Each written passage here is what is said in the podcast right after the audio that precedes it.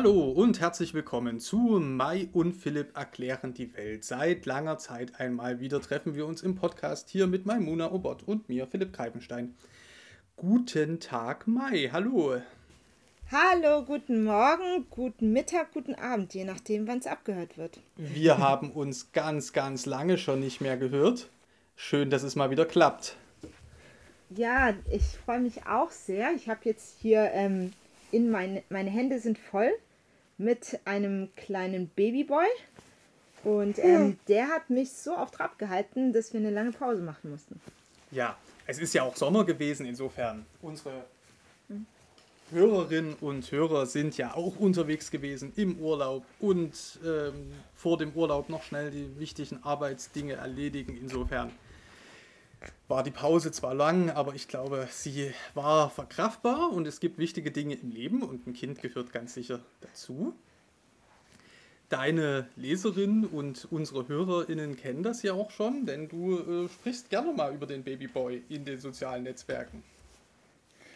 Ja, ich meine, es ist halt so, man ist in den sozialen Netzwerken und äh, verarbeitet oder vertweetet, verpostet sein Leben und da gehört ähm, er also nicht nur dazu, sondern ist so der ausschlaggebende Teil. Wunderbar. Na, und wir hören ihn ja auch ab und zu mal, das stört uns gar nicht. Mhm. Wir haben uns vorgenommen äh, in dieser Folge, also wir haben uns ganz viel vorgenommen, liebe HörerInnen, ich wende mich mal direkt an euch. Wir haben uns ganz viel vorgenommen, was dann eben nicht geklappt hat. Wir wollten zum Beispiel mal eine Folge zum Ukraine-Krieg machen und das ist ein riesiges Thema gewesen. Da wollten wir vor allen Dingen über die ähm, Behandlung und den Umgang von Drittstaatangehörigen ähm, äh, sprechen, die in der Ukraine studiert haben oder gearbeitet haben und die nicht den gleichen Aufenthaltsstatus bekommen wie die Ukrainer in Deutschland. Das ist ein wichtiges Thema. Aber uns äh, scheint für den Neustart äh, quasi ein anderes Thema, ein persönlicheres Thema fast ein bisschen besser geeignet zu sein, über das wir äh, uns unterhalten wollen, weil das auch ähm, in den sozialen Medien doch schon eine gewisse Resonanz gab auf deine Erklärung, wie du denn zu dem Babyboy gekommen bist. Ich, soll ich euch einfach mal erzählen, wie ich dazu gekommen bin, zu diesem tollen Babyboy? Ähm, genau.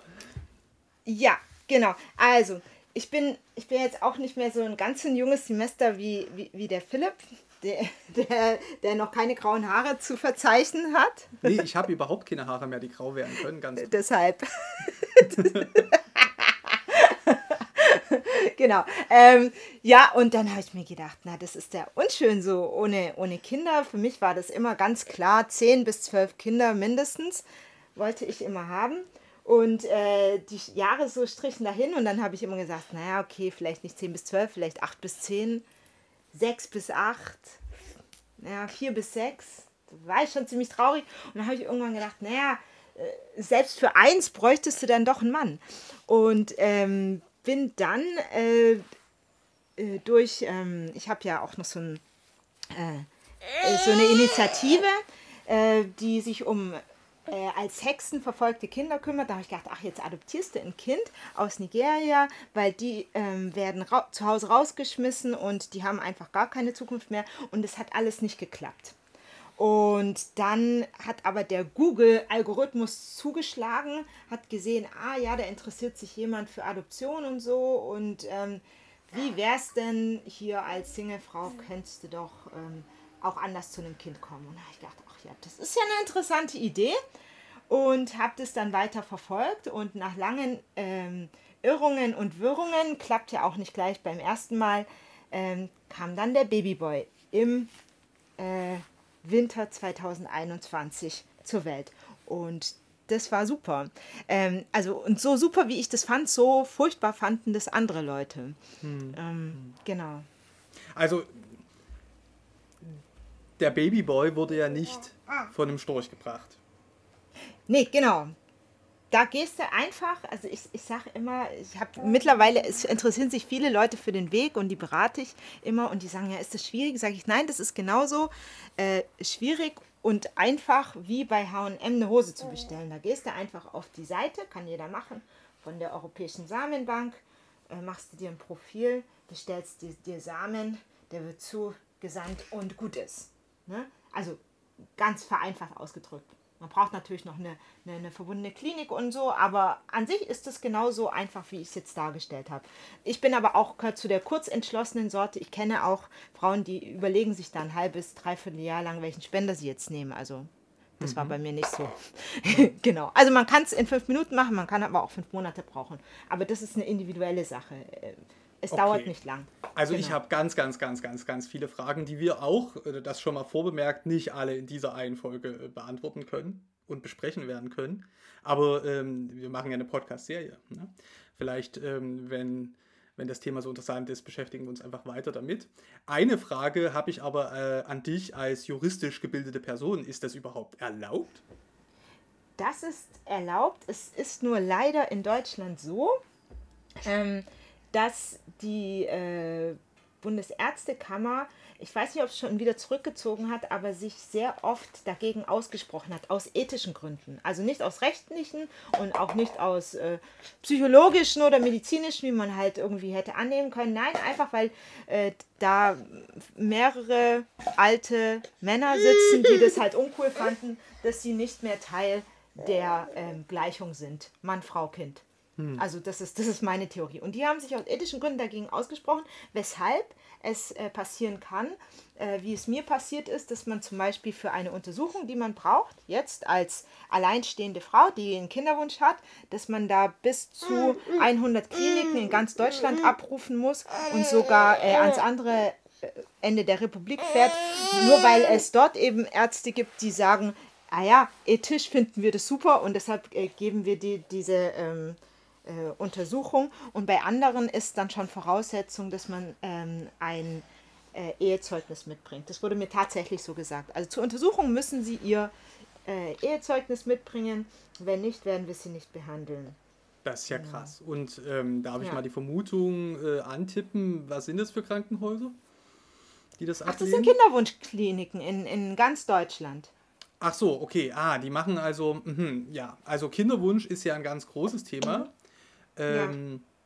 Also das kann auch ein, ein, ein, eine Kinderwunschklinik ist nicht immer so, wie man sich vorstellt, ein riesiges Gebäude. Das kann auch sein, dass es ein Gynäkologe, der gleichzeitig auch Kinderwunschbehandlung macht.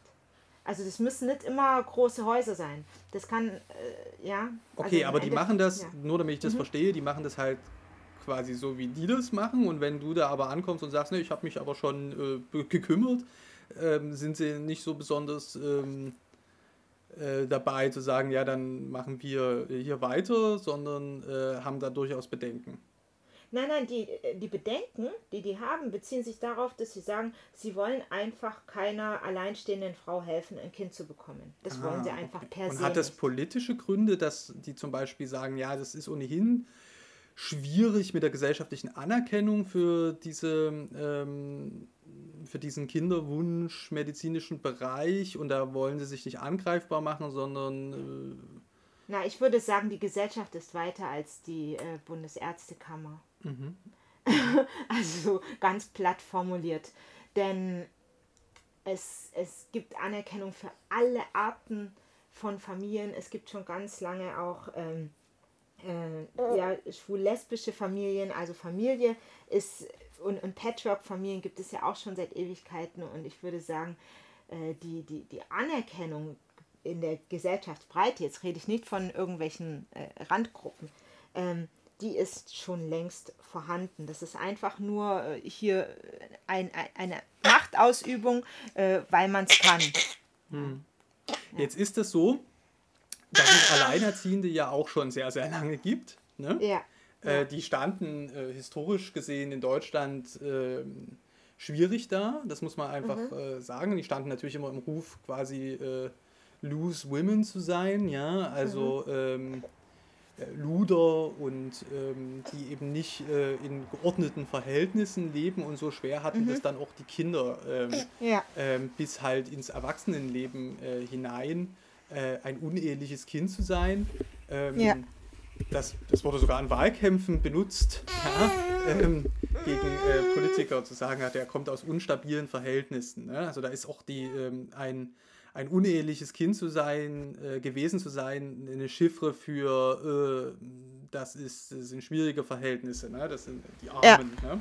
Ähm, das hat sich natürlich auch gewandelt. Da gibt es auch eine, ich denke, eine ganz wichtig deutsch-deutsche ähm, Geschichte dahinter, weil das in der ehemaligen DDR anders gehandhabt wurde als in der Bundesrepublik. Mhm. Ähm, wie erlebst du das denn heute als alleinerziehende Mutter, die ja ganz absichtlich zu dem Kind gekommen ist? Also es ist natürlich so, um nochmal das Thema der Kliniken aufzugreifen, es gibt, wie gesagt, die meisten Kliniken lehnen das ab. Dann gibt es Kliniken, die verlangen von alleinstehenden Frauen eine, ein eine psychologische Beratung und auch eine rechtliche Beratung. Ich denke mir, welches Elternpaar muss sich denn vorher psychologisch und rechtlich beraten lassen, wenn es ein Kind kriegt? Also ich empfinde das als eine Bevormundung und äh, das ist noch ein Teil der Bevormundung, ähm, den wir früher gesehen haben, wie du es auch angesprochen hast, als man in den 50er Jahren äh, alleinstehenden Frauen die Kinder weggenommen hat. Ne? Mhm. Und äh, finde ich komplett unmöglich.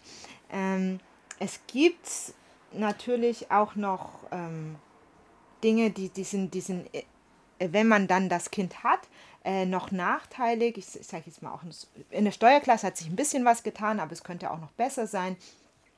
Und ähm, ja, es, es wird einem ziemlich äh, schwierig gemacht durch den, den, den vielen Papierkram, aber man kann doch schon viel beantragen. Jetzt ist es so, dass man als alleinstehende Frau, die sich da wirklich ähm, selber zu entschlossen hat, hat man ja den Vorteil, dass man ähm, vor, also äh, man, man, hat auf jeden Fall mehr Geld als andere. Ne? Also äh, ich sage immer, äh, ich bin eine BAM, eine bewusst alleinstehende Mutter und BAM, da steckt viel Power hinter und man braucht auf jeden Fall ein gewisses finanzielles Polster. Und das ist, ähm, äh, finde find ich furchtbar, denn der Kinderwunsch von alleinstehenden Frauen hängt in Deutschland äh, am Geld. Weil wenn ich jetzt äh, verpartnert wäre oder verheiratet wäre, dann hätte ich drei Behandlungen umsonst gekriegt. So hat es mich äh, unzählige Tausende Euro gekostet. Und das kann ja nicht jede. Ne? Mhm. Und ähm, so sage ich, ist die, liegt die Benachteiligung darin, dass man diesen Weg nur wählen kann, wenn man äh, aus einer Schicht kommt, eine Arbeit hat, die sich überhaupt was ansparen kann ja, mhm. und überhaupt sagen kann, ich kann pleite werden beim Kinderkriegen, ja. Also jetzt ist das Geld weg, aber ich habe es mal gehabt und das ist ja auch ähm, nicht bei äh, vielen der Fall. Ja. So. Was hat, ja. also, hm. also ich, ne, wir, wir sind ja beide heute ganz kritisch. Hm. Ähm, was hat denn das Kind jetzt gekostet? Das würde ich ungern ähm, so aufrechnen wollen und ich gebe ganz, also nicht, nicht gebe zu, sondern ich sage es ganz ehrlich, wie es ist. Ich habe mich damals dazu entschlossen, äh, da ich das äh, meinem Kind nie vorrechnen lassen äh, vorrechnen möchte, werde ich das auch nicht machen. Ich habe nur immer wieder hier die Rechnung von den Medikamenten gesehen, vom Arzt und da ist einfach eine lange Behandlung war.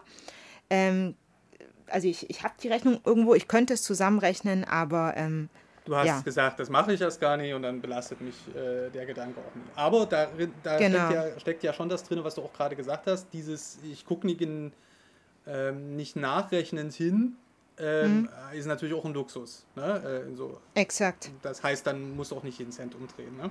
Ähm, das stimmt, das stimmt. Und äh, klar habe ich gedacht, ja, pff, ja, wenn das so weitergeht, ich habe noch den Betrag X auf dem Konto und diese Medikamente sind zum Beispiel also billiger, wenn du sie in Frankreich bestellst, aber manchmal ist es so, da sagt der Arzt, oh, heute ist der letzte Tag, an dem sie sich haben spritzen müssen. Ich würde aber gerne, dass sie sich nochmal zwei Tage länger spritzen.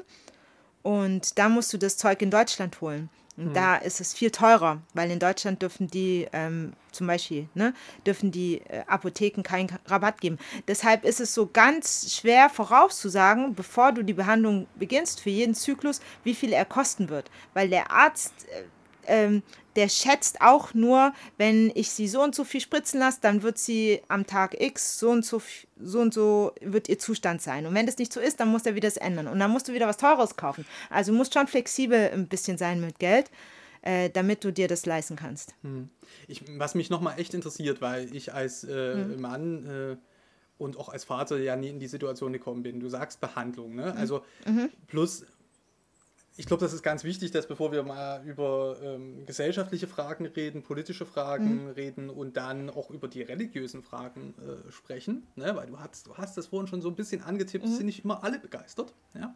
ja. Aber ähm, bevor wir äh, da hinkommen, ähm, fände ich das total wichtig, mal zu verstehen, wie das alles so funktioniert. Ne? Ähm, mhm. Denn es ist jetzt ja nicht so, dass du hast es vorhin so vielleicht auch ein bisschen flapsig gesagt, ähm, Paket bestellt, kommt. Ne? So, mhm. also wie, wie, läuft das? Du, also ich nehme an, du brauchtest da auch eine medizinische Vorbehandlung. Dann, was machst du dann mit dem Samen und ja, also wie funktioniert das alles? Also seit, ich glaube, 2018 kannst du den Samen nicht mehr zu dir nach Hause in die Wohnung bestellen, sondern der, du bestellst ihn in deine Klinik. Also du suchst dir erst eine Klinik, dann, äh, und dann bestellst du den Samen und, und du kannst in dem Dropdown-Menü der Samenbank dann angeben, zu welcher Klinik er geschickt werden soll. Und die tun das dann einfrieren, was ja auch praktischer ist, weil zu Hause kann ja immer was passieren. So, mhm. die frieren das für dich ein und dann, ähm, kann, dann kann es auch schon losgehen. Ja, und dann kannst du, ähm, es gibt unterschiedliche Arten von Behandlungen. Äh, äh, je jünger man ist, desto eher sagt man, ja, okay, kann man Insemination machen. Je älter man ist, dann ist, sagt man, ach ja, äh, dann entnehmen wir die Eier, befruchten sie vor und schauen, ob da überhaupt was wächst. Aha, so. gut, stopp. Insemination, genau. Fremdwort für äh, reinspritzen. Einfach reinspritzen den Samen. Gut. Mhm. Ähm, ja, ja, das ist so alles, klingt alles so prosaisch, aber ähm, ne, wir wollen ja, wir, Mai und Philipp erklären die Welt, heißt, man muss ja wenigstens auch mal die einfachen Fragen äh, so ja. aussprechen, dass. Äh, also es gibt, ja, hast du schon recht, also es gibt zwei verschiedene Arten, den Samen reinzuspritzen. Also du kannst ihn zum einen, und das, das, das, das machen zum Beispiel in den USA auch viele, wo es noch geht, dass du es dir nach Hause bestellst, einfach mit einer ganz normalen äh, äh, Spritze ohne, ohne, ohne, ohne Nadel einfach reinspritzen. Ja, das kannst du machen. Oder du kannst es auch in der, äh, was hier in Deutschland gemacht wird, in der Klinik, du lässt es dir dann schon weiter nach oben in die Gebärmutter spritzen. Das kann natürlich nur der Arzt machen. Äh, und das wird in Deutschland zum Beispiel. Mhm. also es gemacht. ist ja so, dass diese Kinderwunschkliniken ganz häufig auch in den nein, Medien sind, Mhm. Na, häufig, ja. Ich finde eigentlich gar nicht so selten. Ich glaube auch der, ähm, wie du vorhin schon gesagt hast, gesellschaftliche Diskurs ist auch sehr weit in diesen Fragen. Mhm. Ähm, und ich habe gerade auch im Sommer jetzt eine hervorragende Radioreihe der Religionsredaktionen ähm, mhm. des öffentlich-rechtlichen Rundfunks äh, gehört, von denen sich eine Folge eben mit dem Kinderwunsch beschäftigte. Wir verlinken die hier drunter äh, unter, dem, äh, unter unserer Ausgabe. Und ähm, das ist völlig klar, ein Kinderwunsch, äh, das betrifft natürlich Frauen, egal jetzt in welchen Partnerschaftskonstellationen oder ohne Partner, die mhm. Ähm, Schwierigkeiten dabei haben, natürlich äh, empfängnisbereit äh, zu sein. Irgendwie. Ja? Da, da korrigiere ich gleich mal rein, grätsche ich dir rein, weil okay. äh, es sind gar nicht so sehr die Frauen, die das Problem haben. Meistens sind es nämlich die Männer. Äh, der, der Samen ist zu schlecht. Und das ah, liegt, okay. ähm, das liegt an, an der hohen am hohen äh, Plastikvorkommen unter anderem in, ähm, also neben zu engen Hosen, äh, in unserer Gesellschaft. Plastik äh, verschlechtert die Samenqualität zum Beispiel. Mhm. Ähm, und deshalb ist es in unseren westlichen Gesellschaften gang und gäbe. Es werden bereits 10 Prozent, das muss man auf der Zunge zählen, 10 Prozent eines Jahrganges äh, durch IVF, also künstliche Befruchtung, erzeugt. Mhm. Da, du, da die die Paare, die Ehepaare das nicht auf die Nase binden, sind es dann eher äh, Leute aus äh, na, Randgruppen oder, oder kleinere Gruppen, wie jetzt ich, die dann sagen, naja, so und so bin ich dazu gekommen. Aber im Endeffekt äh, sind, sind es 10% aller Kinder. Okay, krass. Also, ähm, unsere Hörerinnen wissen ja, dass ich aus Ostdeutschland komme. Und mhm. ähm, da ist es, ähm, oh, da ist es halt so, gewesen, äh, zu DDR-Zeiten hat man ganz früh geheiratet und äh, Kinder bekommen. Und zwar beides, weil das äh, mit Vorteilen verbunden war. Also wer äh, geheiratet hat, hatte Anspruch auf eine Wohnung. Das war sonst sehr schwer. Und wer Kinder bekommen hat, wurde ähm, finanziell unterstützt. Also zu dem staatlichen System mit Krippen und Kindergärten und Schulen kam eben auch noch eine extra finanzielle Unterstützung für Familien. Sorry. Und ja. nein, nein, alles okay. Äh, kam eben noch eine extra finanzielle Unterstützung für Familien. Und ähm, das hat dazu geführt, jetzt jenseits von kulturellen Gründen, dass die Leute ganz früh Kinder bekommen haben, also Anfang der, äh, ihrer 20er. Ja? Ähm, da ist das einfach einfacher. Und heute haben wir das so, dass äh, Leute immer später Kinder kriegen. Ne? Genau. Ähm, ja. Und das bringt einfach Probleme mit sich bei der äh, Empfängnis, bei der Befruchtung, bei, äh, bei dem biologischen Teil des Kinderwunsches. Ne? ja, ja, ja. Ähm, insofern ist es völlig erklärlich, warum das häufiger wird. Ne? Aber so ein Kinderwunsch Mhm. wird ja nie einfach weniger legitim, bloß weil man den eben mit 34 hat und nicht mit 24. Ja. Und es ist ja auch irgendwie von unserer Gesellschaft her so vorgesehen, dass wir erst später Kinder kriegen sollen. Man soll studieren, man soll Karriere machen und ich meine, also Hand aufs Herz, Karriere mit Kind, also ja, kannst du vergessen. Naja, also da steckt ja ganz viel drin. Da steckt zum Beispiel drin, dass wenn, ähm, wenn du Abi gemacht hast, wenn du an die äh, Uni gegangen bist, wenn du dann vielleicht promovierst oder wenn du erstmal ins Berufsleben starten willst, dann willst du damit auch was anfangen, was du da gelernt hast. Ne?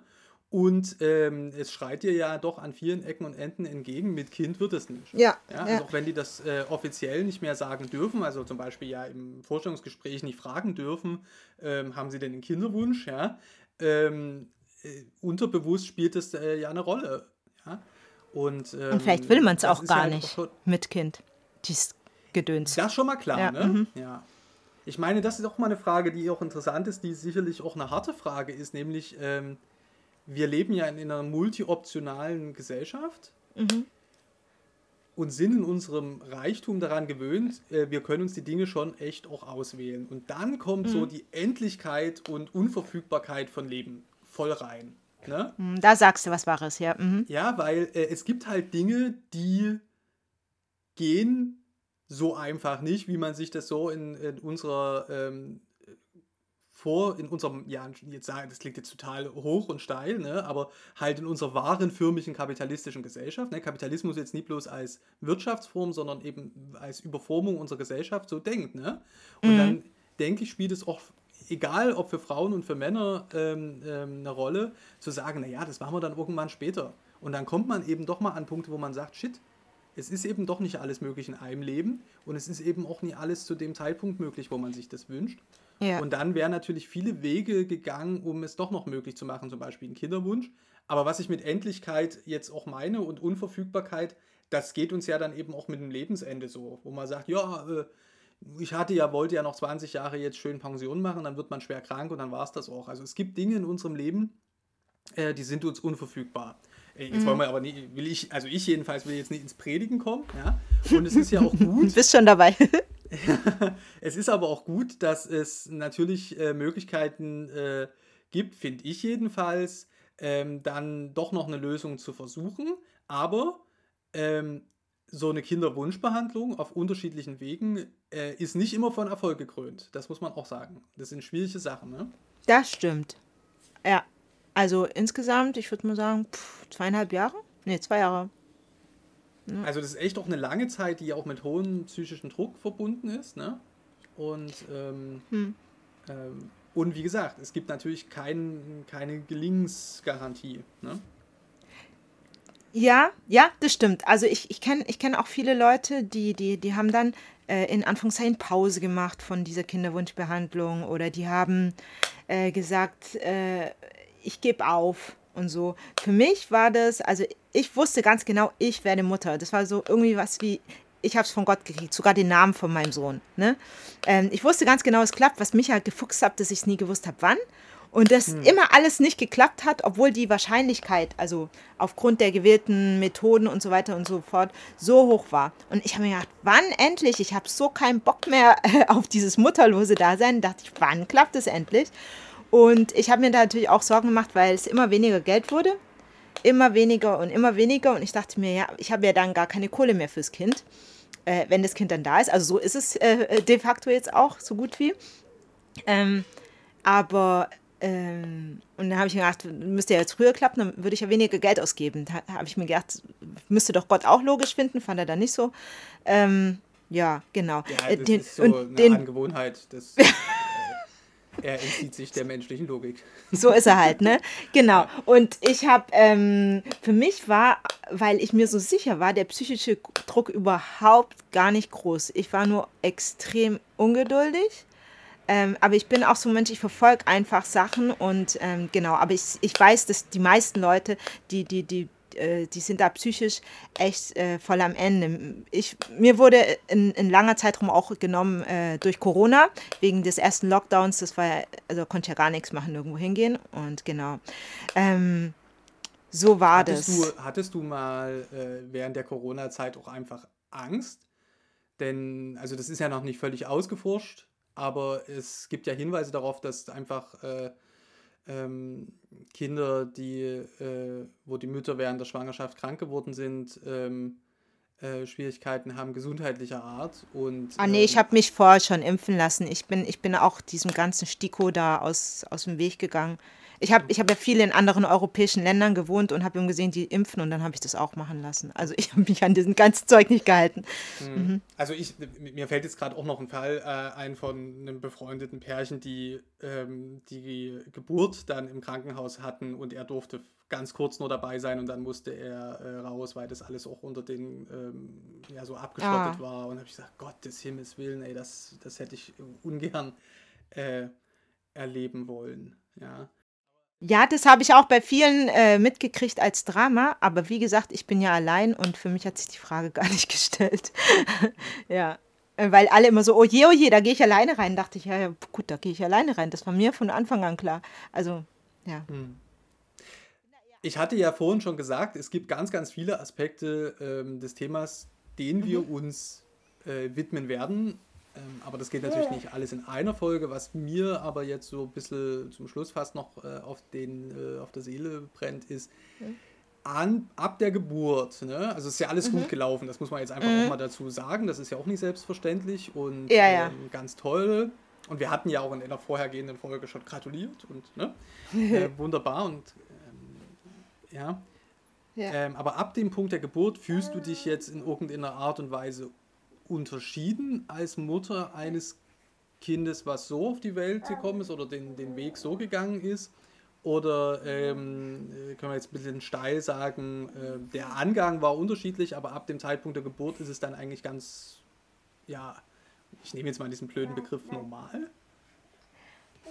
Ähm, ich glaube, das wird sich erst zeigen, so im, im Kindergarten, in der Kita wie er dann aufgenommen wird. Er hat natürlich äh, eine mehrfache Außenseiterposition, ein schwarzes Kind und dann von einer alleinstehenden Mutter.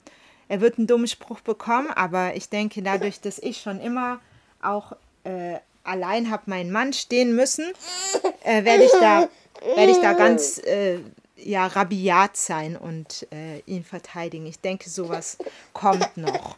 Mhm. Ja, ansonsten habe ich teilweise eher auch Vorteile, weil dann rufe ich an und sage, oh Mann, äh, geben Sie mir doch den und den Termin, ich bin allein und nur dann klappt es und so weiter und so fort. Und ja, okay. das, das, das klappt eigentlich.